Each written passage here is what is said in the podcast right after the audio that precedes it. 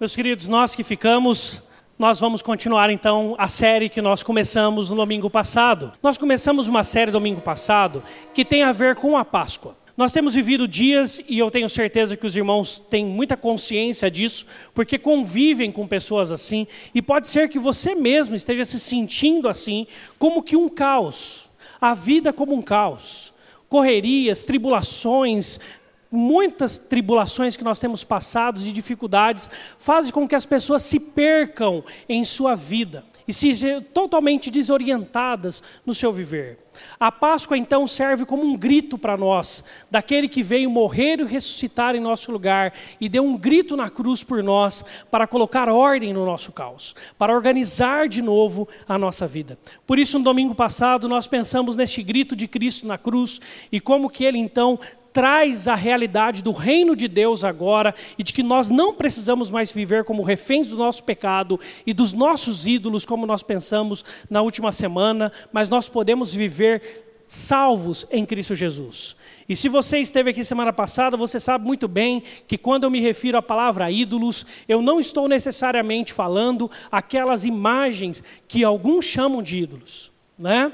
E que nós chamamos de ídolos também mas aqueles ídolos que não são por vezes uma imagem, mas que a nossa cultura e que o nosso viver em sociedade cria em nossos corações.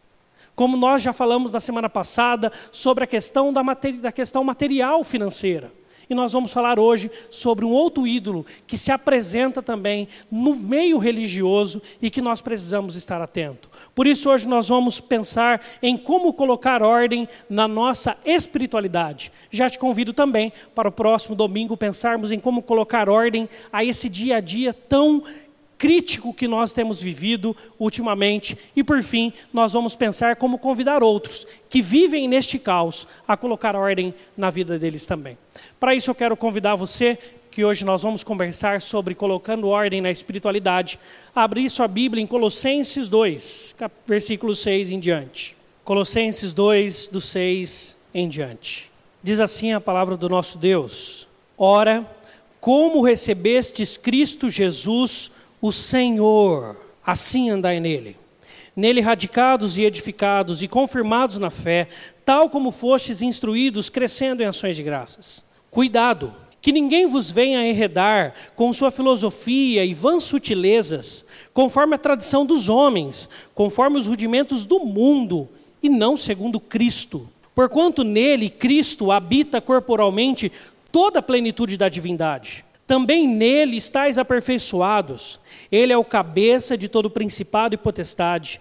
Nele também fostes circuncidados, não por intermédio de mãos, mas no despojamento do corpo da carne, que é a circuncisão de Cristo, tendo sido sepultados juntamente com ele no batismo, no qual igualmente fostes ressuscitados, mediante a fé no poder de Deus, que o ressuscitou dentre os mortos e a vós outros, que estáveis mortos pelas vossas transgressões, e pela incircuncisão da vossa carne, vos deu vida juntamente com ele, perdoando todos os nossos delitos, tendo cancelado o escrito de dívida que era contra nós e que constava de ordenanças, o qual nos era prejudicial, removeu inteiramente, encravando na cruz. E despojando os principados e potestades, publicamente os expôs ao desprezo, triunfando deles na cruz. Ninguém, pois, vos julgue por causa de comida e bebida, ou dia de festa, ou lua nova, ou sábados, porque tudo isso tem sido sombra das coisas que haviam de vir, porém o corpo é de Cristo. Ninguém se faça árbitro contra vós, outros, pretextando humildade, culto dos anjos, baseando-se em visões, enfatuado, sem motivo algum na sua mente carnal, e não retendo a cabeça, da qual todo o corpo, suprido e bem vinculado, por juntas e ligamentos, cresce o crescimento que procede de Deus. Se morrestes com Cristo para os rudimentos do mundo, porque como se vivesseis no mundo vos sujeitais ordenanças, porque como se vivesseis no mundo vos sujeitais às ordenanças, não manuseis isto, não proves aquilo, não toques aquilo outro, segundo os preceitos e doutrinas dos homens, pois que todas estas coisas, com o uso, se destroem. Tais coisas, com efeito, têm a aparência de sabedoria, parecem, como culto de si mesmo, falsa humildade, rigor ascético, Todavia não tem valor algum contra a sensualidade. Portanto, se fostes ressuscitados juntamente com Cristo, buscai as coisas lá do alto, onde Cristo vive, assentado à direita de Deus.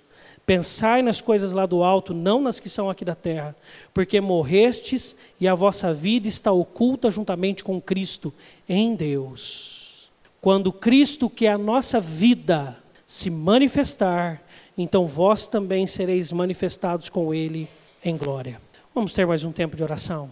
Senhor, pedimos que a tua palavra fale aos nossos corações nessa noite e que nós possamos colocar ordem na nossa espiritualidade, tão contaminada pelo nosso eu.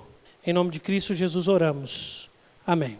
Queridos, eu quero pensar com os irmãos nessa temática, colocando ordem na espiritualidade. Normalmente, quando nós pensamos em relacionamento com Deus, nós estipulamos dois grupos: aqueles que obedecem e seguem a Deus, que são normalmente tidos por aqueles que vêm à igreja, que andam com Jesus porque vêm à igreja e um outro grupo que é daqueles que não querem relacionamento com Deus, que vivem a sua vida como bem entendem e por aí seguem a rotina do seu viver. Mas existe uma terceira diferença que nós precisamos ter. Mesmo entre aqueles que frequentam a igreja, e como nós temos falado, Deus precisa falar aos nossos corações. Não adianta nós criticarmos aqueles que estão fora, não adianta nós pensarmos naqueles que estão fora por hora. Nós precisamos olhar para dentro dos nossos corações. Nós podemos sim ser pessoas que seguem a Deus, que vêm à igreja, mas no sistema que eu quero chamar de religiosidade e não de evangelho, que seguem a Cristo apenas pela religiosidade. E eu vou mostrar para vocês qual é o cerne desta religiosidade. Por isso, Paulo não faz diferente com os colossenses. Os colossenses tinham acabado de aceitar Jesus, tinham acabado de caminhar a sua, caminhar sua caminhada com Cristo. Só que daí aparece um grupo de pessoas que são da própria sociedade da cidade de Colossos, que começa a influenciar dentro da igreja o jeito de pensar. E eles começam a colocar algumas regras que eram necessárias ser seguidas se você quisesse de fato mostrar que era um bom cristão. Olhe comigo para os versículos que estão aí expostos. Primeiro versículo 16. Olha quais eram essas regras. Paulo está falando para eles não permitirem, ninguém, pois, vos julgue por causa de comida e bebida. Dentre a igreja existia um grupo que vinha do meio judeu e que tinha algumas ordenanças em relação ao alimento que eram cruciais para eles. E não só para o alimento, mas dia de festa como as festas celebradas, ou a lua nova, ou os sábados, e por aí vai. Nós vemos que há uma influência do meio judeu dentro da igreja, e que traz o seguinte: se você quiser ser um cristão de verdade, você precisa mostrar isso para as pessoas. E você vai mostrar como? Fazendo isto, aquilo e aquilo outro. Você precisa guardar o sábado, você precisa comer isso e deixar outras coisas, você precisa celebrar as festas e não deixar as festas para trás, você precisa da lua nova, você precisa celebrar a festa dela e por aí vai. E todas as coisas que eram regras no Antigo Testamento, eles colocam como regras para os cristãos, porque assim eles mostrariam, olha qual o objetivo bonito, mostrar que estavam sendo cristãos. Além disso, nós vemos no versículo 18: Ninguém se faça árbitro contra vós outros, pretestando, preste atenção, o intuito até parece bonito, humildade e culto dos anjos, baseando-se em visões, enfatuados, sem motivo algum, na sua mente carnal. Alguns irmãos, nós vemos também que estavam sendo influenciados por algo que nós chamamos naquela época de gnosticismo. Esqueça essa palavra, não fique na sua mente. Preste atenção apenas naquilo qual era que era o problema. De um grupo de pessoas que se dizia mais conectado, mais conhecedor de Deus do que outros. E que essas pessoas precisariam conhecer mais a Deus, saber mais sobre Deus, conforme eles sabiam, porque eles tinham visões, porque eles sabiam disso, tinham revelações diferenciadas sobre Deus. Mais adiante, no versículo 21 ao 23, nós vamos ler o seguinte: não anuncieis isto, não proves aquilo, não toques naquilo outro, segundo os preceitos e doutrinas dos homens, pois que todas essas coisas com uso se destroem. Tais coisas, com efeito, têm aparência de sabedoria, como o culto de si mesmo, a falsa humildade e o rigor ascético todavia não tem valor algum contra a sensualidade. Essa semana, eu acredito que você, tanto quanto eu, deve ter sido muito impactado por várias notícias de pessoas que depreende um, um esforço tremendo de suas vidas para demonstrar a sua religiosidade. Você deve ter visto isso nos telejornais. Né? Pessoas que seguem em maratonas em direção a um local e a outro, pessoas que se depreendem a, a fazer alguns ritos, pessoas que deixam de comer este ou aquele alimento por um período e por aí vai. Mas preste atenção, o que, que nós fizemos hoje de manhã? Nós estávamos aqui às seis horas da manhã. Não é comum para nós, não é o normal. Essas coisas em si, quando você jejua, tira algumas coisas de você, se priva de outras em prol da sua santidade, são boas em si. Mas se elas forem entendidas de forma errada, elas são apenas religiosidade. Estava conversando, cortei o cabelo essa semana, estava conversando ali com um cabeleireiro falando sobre esse assunto, estava em algumas reflexões sobre o sermão, você aproveita e vai perguntando para os outros para ver se é isso que os outros vivem também, se tem a ver com a vida das pessoas. Ele falou assim: não é que você tem razão no que está falando. Eu conheço um amigo meu que fez uma maratona de não sei quantos quilômetros para um local, mas junto com a malinha dele, ele separou lá os dois engradadinhos de cerveja dele, para ele poder aproveitar a cervejinha na viagem. Sem dizer que a única coisa que ele faz em direção à sua religião, porque o resto do ano é uma vida totalmente distante de Deus. Eu falei, não é que faz sentido? Por isso não adianta você chegar no seu calendário e você colocar lá, todo domingo de manhã estarei na igreja, porque é isso que Deus quer de mim. Todo domingo à noite estarei na igreja. Não, nessa semana de oração frequentarei todos os dias. Se isso for apenas uma expressão de religiosidade e não tiver a ver com seu relacionamento com Cristo Jesus como Senhor da sua vida, em todas as áreas. Por isso nós temos uma tendência de confundirmos evangelho com religiosidade. E quando nós fazemos isso, sabe com quem nós aparentamos-nos? Com aqueles que estão lá fora. Você quer ver o porquê? Porque muitas vezes, quando nós olhamos para esses dois mundos, parecem-nos mundos muito distantes. Nós olhamos para as pessoas o que é sucesso para elas. Né? E aí nós olhamos uma mulher muito bem ajeitado e um homem muito bem ajeitado. Provavelmente do mundo corporativo, das empresas, diretores, gerentes e tudo mais que todo mundo quer ser. E olha que interessante o que está à volta da vida dessas pessoas. Tem dinheiro, tem balança, tem medidas, tem ideias, tem prazos, tem medidas de, de porcentagem de crescimento e de decrescimento, e um tanto de outras demandas. Nós vemos que é uma vida carregada, é uma vida tribulada, é uma vida onde o dia a dia sufoca essas pessoas também. Mas o objetivo delas é sucesso. E nós vemos uma outra imagem muito mais serena, tranquila, parecida com aquelas igrejas do interior norte-americano, né? ou do nosso interior brasileiro também, aquelas igrejinhas muito bem construidinhas, muito bem ajeitadas. O que, que nós podemos ver de paralelo com esses dois mundos? Nós podemos ver o seguinte: muitas vezes, se o objetivo das nossas vidas estiver ligado à religiosidade e não ao evangelho, nós podemos estar neste mundo aqui com os mesmos princípios deste mundo aqui. Porque o objetivo nosso em estar na igreja é manter a nossa vida sob controle. E o, a ideia de manter a vida sob controle é buscar estabilidade, seja ela primeiro espiritual ou mental. E você fala, não, mas o mundo corporativo não busca estabilidade mental. Se você for nas grandes gerências das empresas hoje, você vai ver falar sobre meditação a importância da serenidade, a importância de ficar quieto por alguns instantes e você zerar a sua mente para você ter estabilidade mental para lidar com os problemas da sua vida. E na igreja, a ideia é buscar estabilidade espiritual, o um momento onde eu me sinta bem com o meu espírito e com Deus, e ponto final. Além disso, a busca da estabilidade familiar. O que, que alguém que quer sucesso quer? Aquela ideia de pessoas que querem sucesso, para viver solteiros. Então, você pode perguntar na sua empresa, quantos solteiros que você conhece? Pouquíssimos. Pessoas de 25, 30 anos para cima, pouquíssimos solteiros. Pouquíssimos solteiros. E aqueles que não são solteiros estão trabalhando em prol de dar algo melhor para os pais. Pode o perguntar. Mesmo pessoas que não caminham com Jesus. Coisas muito bonitas e louváveis. E a ideia é buscar estabilidade familiar. Além disso, a busca é por estabilidade financeira. Por isso que eu vou correr atrás do próximo cargo, da próxima função, do emprego melhor, de mais horários, de mais isso, de mais aquilo, porque eu quero um momento onde eu possa olhar para mim e me sentir estável financeiramente. Na igreja muitas vezes não é, não é diferente. Porque a busca de Deus é apenas para que Deus cuide, abençoe, auxilie, dê novo emprego, dê nova função, dê novas bênçãos.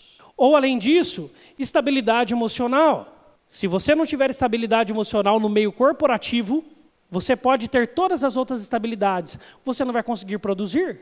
Então, se as pessoas se preocupam com a sua mente, vão atrás de tratamentos e por aí vai. E muitas vezes na igreja não é diferente. A única busca e a questão e o desejo é pela estabilidade emocional. Se ela não existe, existe um medo de apresentar isso para as pessoas. Como existe um medo de apresentar a fragilidade, como nós veremos à frente.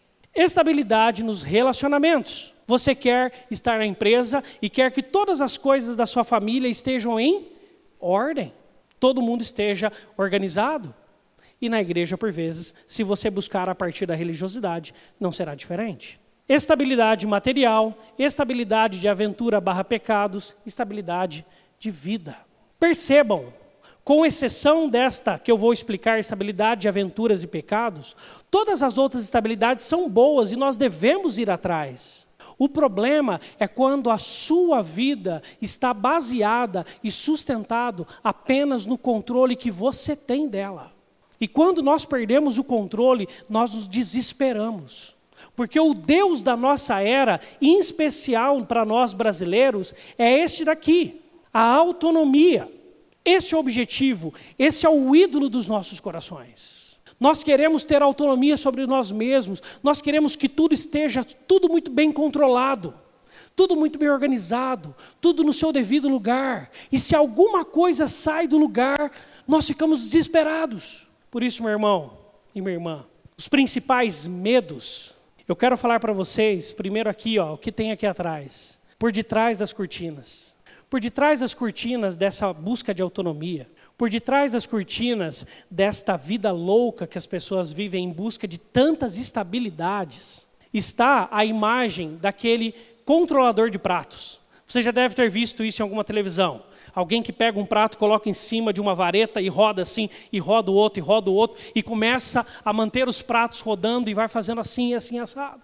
E parece que a nossa vida é assim também, não parece? Que a gente tem que manter os pratos rodando, porque nada pode sair do seu devido lugar, tudo tem que estar sob controle, tudo precisa estar ajeitado e as coisas precisam estar bem. Nenhum prato pode cair, porque a nossa segurança está na nossa estabilidade de vida. A nossa segurança está no que nós podemos controlar a nossa vida. Além disso, existe uma palavra de ordem para o nosso tempo, para ouvir e dizer. Sabe qual que é essa palavra de ordem? Está tudo bem, está tudo bem. Você chega para as pessoas e você fala assim: e aí, como vai a vida? Está tudo bem, está tudo bem. Por quê? Você viu alguma coisa? Está tudo bem, está tudo bem. Existe um medo de se falar que não está tudo bem, porque é um ídolo do nosso tempo. E se você fala que não está tudo bem, você incorre num grande problema. Você se torna alguém que não é atraente para este mundo. E sabe qual que é o problema? Por nós estarmos inseridos nessa cultura, por vezes a igreja entra nessa também. Então, na igreja, você precisa falar que está tudo bem. Porque há de você se você falar que está com problema. Até porque não é só uma palavra de ordem para se ouvir, para se dizer, mas para se ouvir. As pessoas querem ouvir, porque se alguém chegar perto de você e falar assim: não, não está tudo bem, como você pode me ajudar? Você entra em desespero junto com a pessoa. Porque no nosso momento que nós estamos vivendo de sociedade, tudo tem que estar tá bem. É uma sociedade Facebook. Eu já vi isso. E quando eu faço alguns passeios, eu vejo isso. As pessoas estão passeando ali, a família almoça junto, nem se fala. Não conversa nem um momento. Passa o tempo quieto. Só briga e discussão. Mas aí quando o prato chega na mesa, todo mundo faz um sorriso e faz uma selfie. Tá. E posta. Passeando no parque, na fazenda, no hotel, no... Porque os outros precisam ver que está tudo bem, porque tem que estar tá tudo bem. Isso é um ídolo. E muitas vezes a nossa religiosidade faz a gente caminhar com Deus na busca deste ídolo e não de Jesus. Por isso, existem os principais medos destes que têm esse ídolo em seu coração. Primeiro é expor fragilidades. Parecer bem é mais importante do que estar bem. Você já percebeu isso? Para as pessoas do nosso tempo, para as pessoas que trabalham com você e comigo, para as pessoas que andam do nosso lado, para os nossos vizinhos, é mais importante parecer estar bem do que de fato estar. Sabe por quê? Porque na nossa era, que é dominada por este ídolo, quanto mais autônomo você se mostra, quanto mais independente das situações, quanto mais sob o controle de todas as coisas, mais pessoas para te aplaudir, mais seguidores você ganha na vida. E o contrário é verdadeiro. Se você apresenta suas fragilidades, mais pessoas se afastam, porque tem medo disso, apesar delas mesmas estarem cheias de fragilidades. Além disso, existe um outro me medo. Os problemas e os pecados são interiorizados. Existe um controle. Preste atenção no que eu vou falar, principalmente para os religiosos e que buscam a Deus a partir da religiosidade. Existe um controle do que é pecado permissível olha-se para a vida e fala assim: não, aqui eu consigo pecar e me controlar. Ninguém fica sabendo, a minha reputação não é manchada e as coisas ficam no seu devido lugar. Então, até aqui eu posso pecar à vontade, não tem problema. Você controla o nível do seu pecado.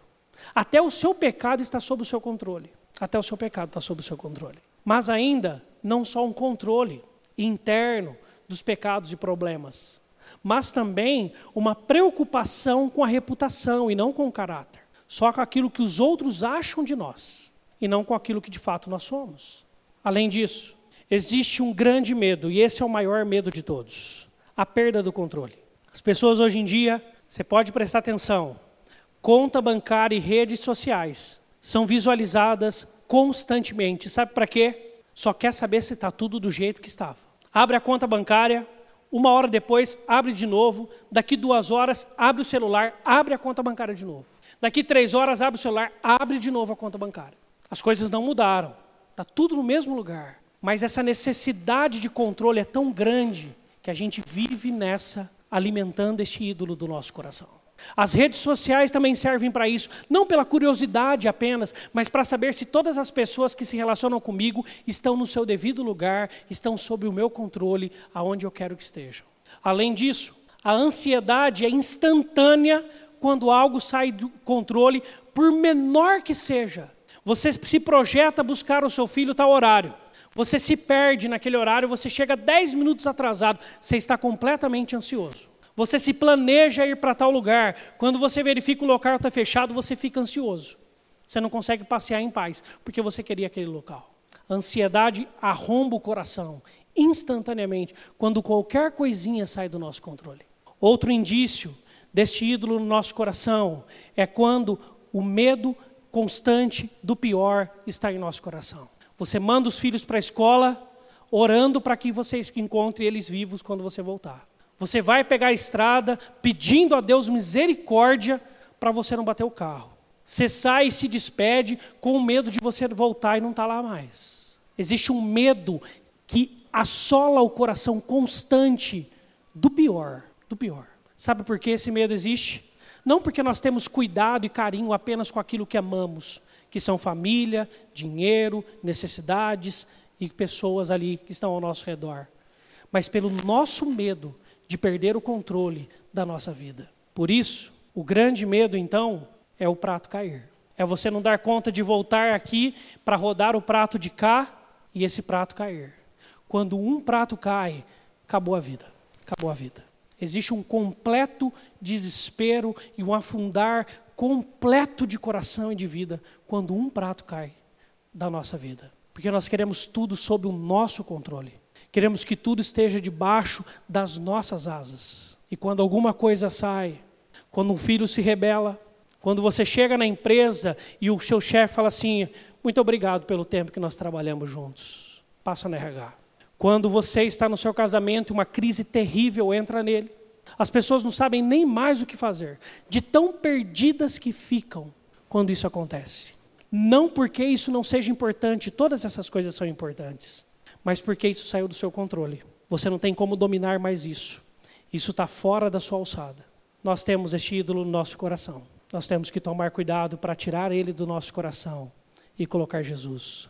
Você quer ver como dentro das igrejas também existe o medo por este ídolo? Existem alguns versículos e palavras bíblicas que trazem total pavor para as pessoas. Pasmem, a primeira delas é essa: algo que ameaça o nosso ídolo da autonomia. Jesus é o dono da minha vida. Você consegue falar isso? Quando você ouve essa frase, Jesus é o dono da sua vida, isso te arrepia? Seja sincero no seu coração. Não olhe apenas pela frase pela frase, mas pelo efeito que é ter Jesus como Senhor do seu ser, como dono, aquele que manda em todas as áreas da sua vida. Outro versículo que traz um medo terrível e ameaça este ídolo é o versículo de Gálatas 5,13 que diz o seguinte: Porque vós, irmãos, fosse chamados à liberdade. E essa é uma palavra que a autonomia gosta: liberdade. Eu quero ter liberdade porque todas as coisas estão estáveis e no seu devido lugar, no meu controle. Mas, porém, não useis da liberdade para dar ocasião à sua carne, sediante servos uns dos outros pelo amor. Ou seja, sabe o que o texto está falando aqui? Que você deve abrir mão de coisas suas, liberdades suas. Não está falando de pecado aqui, necessariamente. Está falando que você deve deixar de fazer coisas porque isso atrapalha a fé do outro. É isso que o texto está falando. Mesmo que isso não seja pecado. Quando você faz porque a vida é tua e você está no controle dela, e você fere a fé do outro sem problema algum, o que você está respondendo ao seu coração? Que quem manda lá não é Jesus, é você. Sabe por quê? Porque quando nós olhamos para Cristo, a gente vê um exemplo completamente oposto. Como nós lemos em Filipenses pois ele deixou os céus, veio habitar entre nós, fez-se em figura humana, deixou a sua glória, abdicou do ser de Deus em si mesmo, foi obediente, obediente até a morte e morte de cruz por causa de mim e por causa de você. O nosso Senhor fez isso. Será que a gente não pode abrir mão de algumas coisas porque isso fere a fé do outro? Se Jesus abriu mão da glória dele dos céus, Outro que traz um grande medo às pessoas: dízimos e ofertas. Primeiro, para aqueles que não dão. Porque não dar um dízimo e oferta é uma forma de você manter o controle sobre a sua própria vida financeira. Não importa se Deus manda você dar. Não importa. Porque o que importa é que eu tenho o controle da minha vida. Porque imagina só, se eu tirar lá daquele minha tabela e orçamento 10% por mês, vai arruinar a minha tabela, o meu controle, a minha vida, o meu dinheiro mas também para aqueles que dão. Porque encontram, por vezes, quando respondem ao dízimos e ofertas pela religiosidade e não pela liberalidade do Evangelho, encontram no dízimo a segurança para a sua vida, porque entendem que se derem o dízimo e oferta, Deus os abençoará. Então dão porque querem a bênção de Deus. Deus é apenas um meio do mesmo jeito. E eu quero manter o controle da minha vida, então eu prefiro dar o dízimo para que o devorador não venha sobre mim. Não existe liberalidade, não existe generosidade, não existe darmos o que temos porque Cristo deu por nós a sua vida inteira, que é o princípio do Evangelho. Gratidão, louvor e adoração. Existe o medo de perder o controle, seja dando ou não dando. Além disso, submissão à autoridade espiritual humana. Meu Deus do céu, isso não. Você, quem aqui já fez profissão de fé, levante uma de suas mãos. Você prestou atenção numa das perguntas que nós fizemos hoje aqui? Você promete honrar, respeitar e se submeter às autoridades desta igreja enquanto elas forem fiéis às Escrituras? É isso que você promete? Você disse sim. Mas a autoridade humana é um grande perigo à nossa autonomia, porque pode ser que a autoridade chegue para a gente e fale assim: não faça isso, e aí ele vai querer ter o controle da minha vida. E eu quero continuar controlando. E é instrução bíblica. O que, que Jesus fala? A minha comida consiste em fazer a vontade do meu Pai. Ele servia a autoridade. Outro que traz um grande medo para aqueles que têm o seu coração dentro desse ídolo. Colossenses 3, de 1 a 4, fala: Buscai as coisas lá do alto, onde Cristo vive. Cristo é a nossa vida. E aí você fala assim: como assim buscar as coisas lá do alto? Eu não tenho tempo nem para buscar as daqui da terra, quanto mais as lá do alto. Se eu buscar as lá do alto, todos os outros pratos irão cair. Não, isso, isso não deve ser para agora. Quando eu for para o céu, eu vejo as coisas lá do alto. Mas isso é instrução bíblica, nós acabamos de ler. Além disso, o texto que nós lemos de Nicodemos, que era um homem muito clássico da sua própria autonomia, um homem do sinédrio, um homem importante, um homem bem-sucedido, um homem de classe, que chega para Jesus e fala assim: Mestre, o senhor faz tantas coisas bonitas e maravilhosas. Oh, fala para mim, ele, ele, parece até humilde. Jesus vira para ele e fala assim: se você não nascer de novo, você vai para o inferno. É isso que Jesus está falando ali. E no meio da frase dele, sabe o que Jesus ensina para ele? Você precisa perder o controle da sua vida, Nicodemos. Enquanto a sua vida estiver nas suas mãos, ela não estará nas mãos do Espírito Santo. Você não será cheio do Espírito Santo. Sabe por quê, Nicodemos? O vento sopra onde quer, ouves a sua voz, mas não sabes de onde vem, nem para onde vai. Assim é todo o que é nascido do Espírito. Ou a nossa vida está nas nossas mãos, ou está nas mãos de Deus. Por isso, para concluirmos nessa noite, existe a resposta de Paulo para aqueles irmãos e para nós, de como colocarmos ordem na nossa espiritualidade. O versículo 17 responde àqueles do versículo 16 que queriam mostrar uma vida bonita para manter a sua reputação religiosa intacta.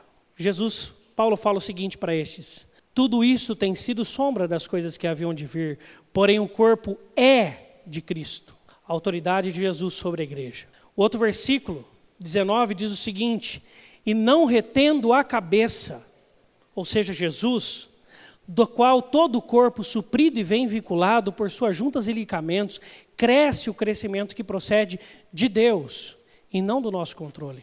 Para um outros, no versículo 13 e 14, ele diz o seguinte: que Jesus nos deu vida juntamente com ele. Preste atenção, querido, eu quero que você preste atenção no que está escrito nestes versículos. Perdoando todos os nossos delitos, tendo cancelado o escrito de dívida que era contra nós e que constava de ordenanças. Sabe o que esse texto está falando para mim e para você? Que nós não precisamos estar sob o controle das nossas vidas. E enquanto vivermos assim, nós estamos apenas arrancando da cruz o escrito de dívida de nós e querendo viver sobre as nossas próprias preocupações. Mas Jesus encravou todas elas na cruz. Ele é Senhor sobre céus e terra. Nada está longe da presença dEle e do governo dEle, muito menos as nossas vidas. Por isso, meu irmão, minha irmã, eu encerro com este versículo 6. Ora, como recebestes Cristo Jesus, o Quírios, o Senhor, assim andai nele. Deixa eu fazer uma pergunta para você. Jesus é Senhor do seu coração? Ou ainda, nós estamos respondendo a algo que a nossa cultura grita no nosso coração? a um ídolo que a nossa cultura nos oferece, chamado autonomia da nossa vida. Eu queria que você buscasse a Deus em oração agora. Convido você para isso. A certeza que temos é que quando nós nos entregamos para Jesus e conhecemos Ele como Senhor da nossa vida, nós encontramos a liberdade de que nós realmente precisamos. Quando nós deixamos nossa vida sob o controle de Deus e não do nosso, nós encontramos a vida que realmente ansiamos. Vamos orar. Deus, se no nosso coração, quem ainda governa o nosso coração somos nós mesmos. Se é o exemplo desses que vivem longe do Senhor, nós também queremos apenas o controle da nossa vida e temos um medo terrível. E a nossa segurança está no controle que podemos ter sobre a nossa própria vida. Tenha misericórdia de nós, Senhor. Volte a ser o Senhor da nossa vida de verdade. Volte a ser o Senhor do nosso ser. Volte, Deus, a tomar as decisões em nosso lugar. Volte, Senhor Deus, a tocar no nosso coração naquilo que nós consideramos intocável. Volte, Senhor Deus, a reinar nos nossos corações. Que nós possamos entregar essa oferta de amor toda a nossa vida ao Senhor Jesus. Por isso, Deus, neste instante nós consagramos também esses elementos, para que eles sirvam de meios de graça e nos fortaleçam para colocarmos o Senhor como Senhor das nossas vidas hoje e sempre. Em nome de Cristo, nosso Senhor e Mestre que oramos. Amém.